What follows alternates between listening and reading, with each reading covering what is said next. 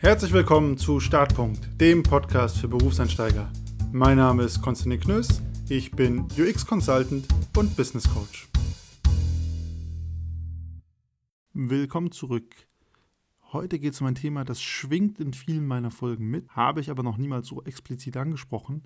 Und zwar das Thema Fitness und Gesundheit. Und diese Fitness und Gesundheit, die braucht es natürlich einmal für deinen Job, damit du den gut machen kannst oder erfolgreich sein kannst. Aber die brauchst du natürlich vor allem für dich selber, für dein Leben, für deine Lebensqualität.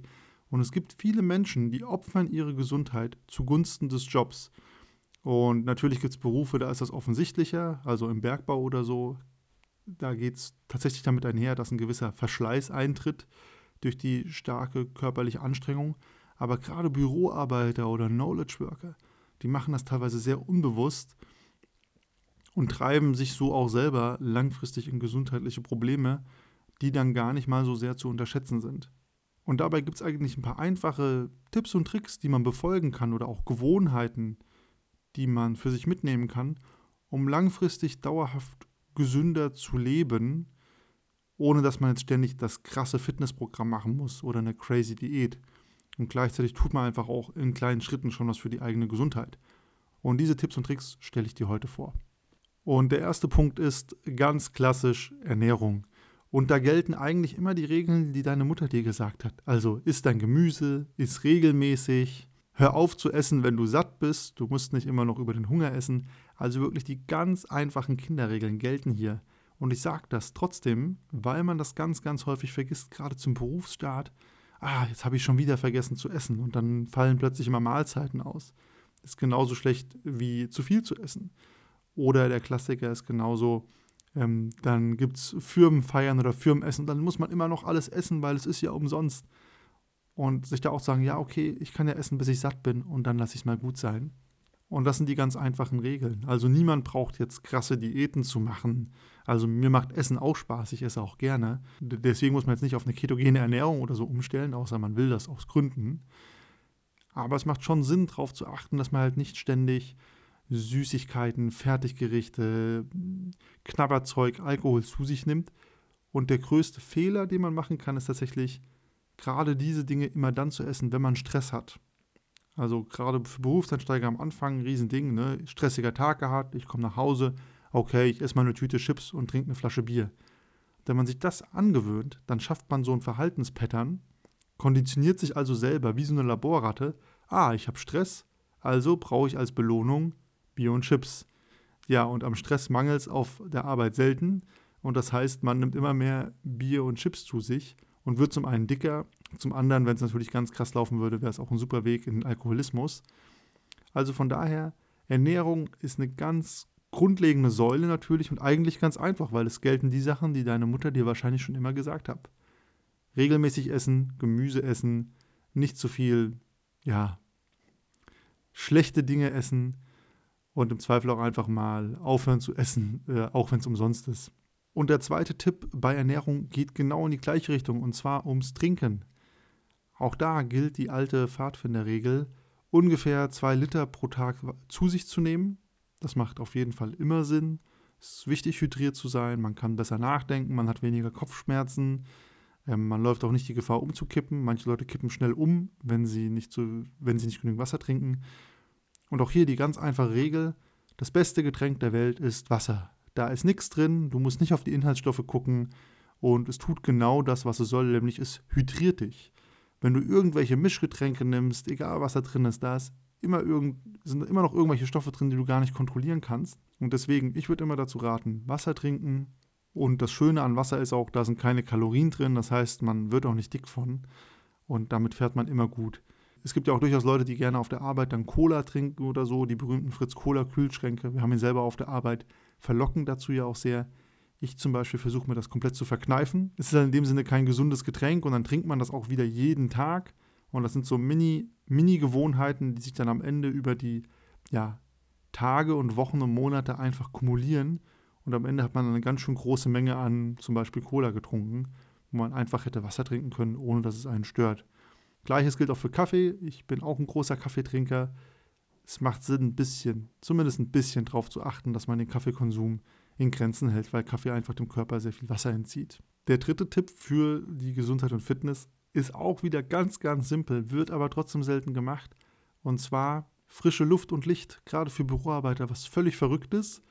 Man sitzt tageweise drinnen mit geschlossenen Fenstern, am besten noch vorm Computer. Das ist auf Dauer nicht so gesund. Es macht Sinn, Pausen oder auch die Abende aktiv zu nutzen, um geschlossene Innenräume zu verlassen und mal nach draußen zu kommen, frische Luft zu schnappen, Sonnenlicht an sich ranzulassen. Sonnenlicht ganz wichtig für die Vitamin D-Bildung. Einfach damit auch der Körper ein bisschen was abbekommt und du dir selber was Gutes tust. Und du wirst auch sehen, gerade wenn du in die Natur gehst, mal in einem Wald spazieren, das hat auch einen krass entspannenden Faktor, weil da ist halt, da ist halt nichts.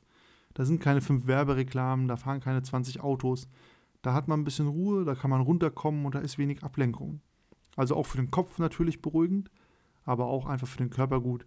Frische Luft und Licht, Sonnenlicht. Und gleichzeitig, wer viel rausgeht, auch bei schlechtem Wetter, es stärkt das Immunsystem. Also wer immer nur drinnen sitzt und sich vor allen Reizen dieser Welt abschottet, ähm, da verkümmert das Immunsystem auch ein bisschen und ja, kennt nicht mehr alle Keime dieser Welt und man wird einfach häufiger und schneller krank.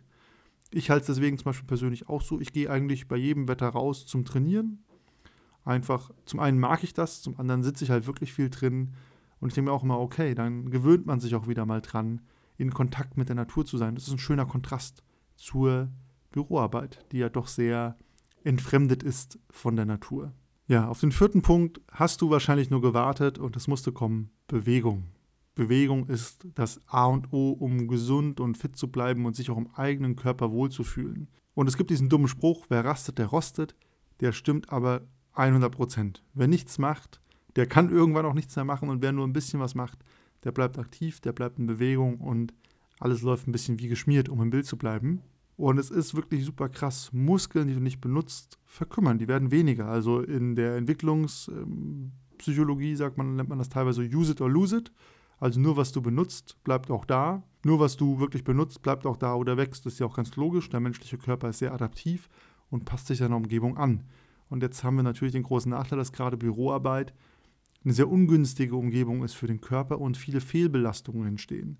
Also gerade das viele Sitzen, die Bewegungsarmut sorgen dafür, dass ja dein Bewegungsapparat, deine Muskeln ein bisschen verkümmern, wenn du nicht aktiv gegenarbeitest. Und das Spannende ist zum Beispiel, dass die meisten Rückenschmerzen, die Büroarbeiter haben, eigentlich mit regelmäßigem Sport und Bewegung in 80 bis 90 Prozent der Fälle kurierbar sind, ohne dass man krasse Behandlungsmethoden fahren muss.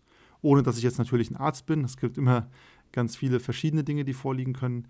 Aber allein durch in Bewegung sein, bisschen aktiv Sport machen, kann man da schon extremst viel vorbeugen und sich einige Probleme ersparen. Oder, wenn es möglich ist, auch nicht den ganzen Tag zu sitzen, sondern im Stehen zu arbeiten, zum Beispiel mit einem höhenverstellbaren Schreibtisch. Und das Wichtige bei Bewegung ist, du musst nicht zum krassen Supersportler werden und fünfmal die Woche krass Training machen. Aber, und das würde ich schon sagen, es macht Sinn, zwei bis dreimal die Woche was zu machen. Und das kann alles sein. Such dir was aus, was dir Spaß macht. Und wenn es Spazierengehen ist, manche Leute lieben Joggen, manche hassen es. Ich mache Kettlebell-Training. Manche Leute finden das totalen Schwachsinn. Andere Leute gehen Basketball oder Fußball oder Badminton oder Tennis spielen. Aquajogging, völlig egal. Oder auch Yoga, auch alles gute Dinge. Das einzige Wichtige ist, zwei bis dreimal die Woche irgendetwas zu tun. Irgendwie in Bewegung zu kommen und einen Ausgleich zu setzen für die viele Büroarbeit, die du machst. Und das Zweite, was hier auch bei noch gut ist, ist, wir haben ja auch viel über das Thema Stress geredet in diesem Podcast oder auch Entspannung. Sportzeit oder Bewegungszeit ist ja häufig auch Me-Time. Also klar, kann man auch mit seinen Freunden machen oder mit Partner, Partnerin. Aber es ist natürlich auch Zeit, in der kann ich mal abschalten, in der kann ich einfach mal mich mit mir selbst beschäftigen.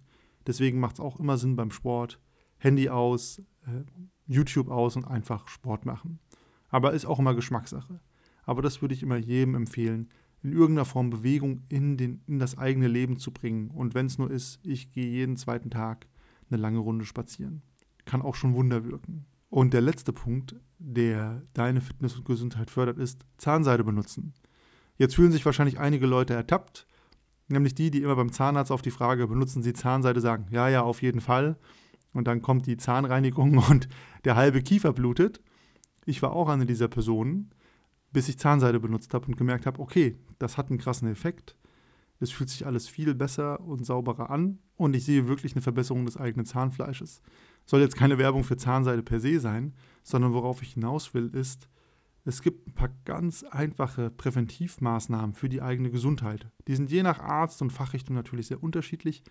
Die kann man aber einfach machen und in den eigenen Tagesablauf mit aufnehmen und die sorgen dafür, dass man langfristig weniger Probleme hat. Also, um beim Beispiel der Zahnseide zu bleiben, wer regelmäßig Zahnseide hat, der hat den Vorteil, der wird und dann auch noch die Zähne putzt, das wäre Part 2, der wird sein Leben lang weniger Zahnarzttermine haben. Ne?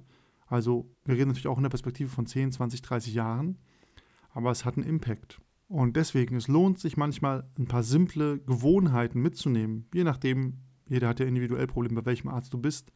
Zahnseide ist das praktischste oder das Beispiel, das die meisten von uns betrifft, wo man sieht, hey, da kann ich mit einer ganz kleinen Maßnahme, mit einem ganz kleinen Hebel langfristig dafür sorgen, dass ich gesünder sein werde und weniger gesundheitliche Probleme bekommen werde.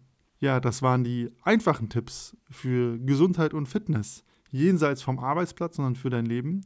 Alles keine verrückten Dinge und trotzdem vielleicht überraschend. Ich freue mich natürlich auch über dein Feedback. Was tust du in deinem Alltag, um gesund und fit zu bleiben? Schreib mir da wie immer gerne dein Feedback auf LinkedIn start.podcast, auf Instagram at Knös oder per E-Mail start.podcast.gmail.de. Ich freue mich auf deine Rückmeldung und ansonsten bis zum nächsten Mal.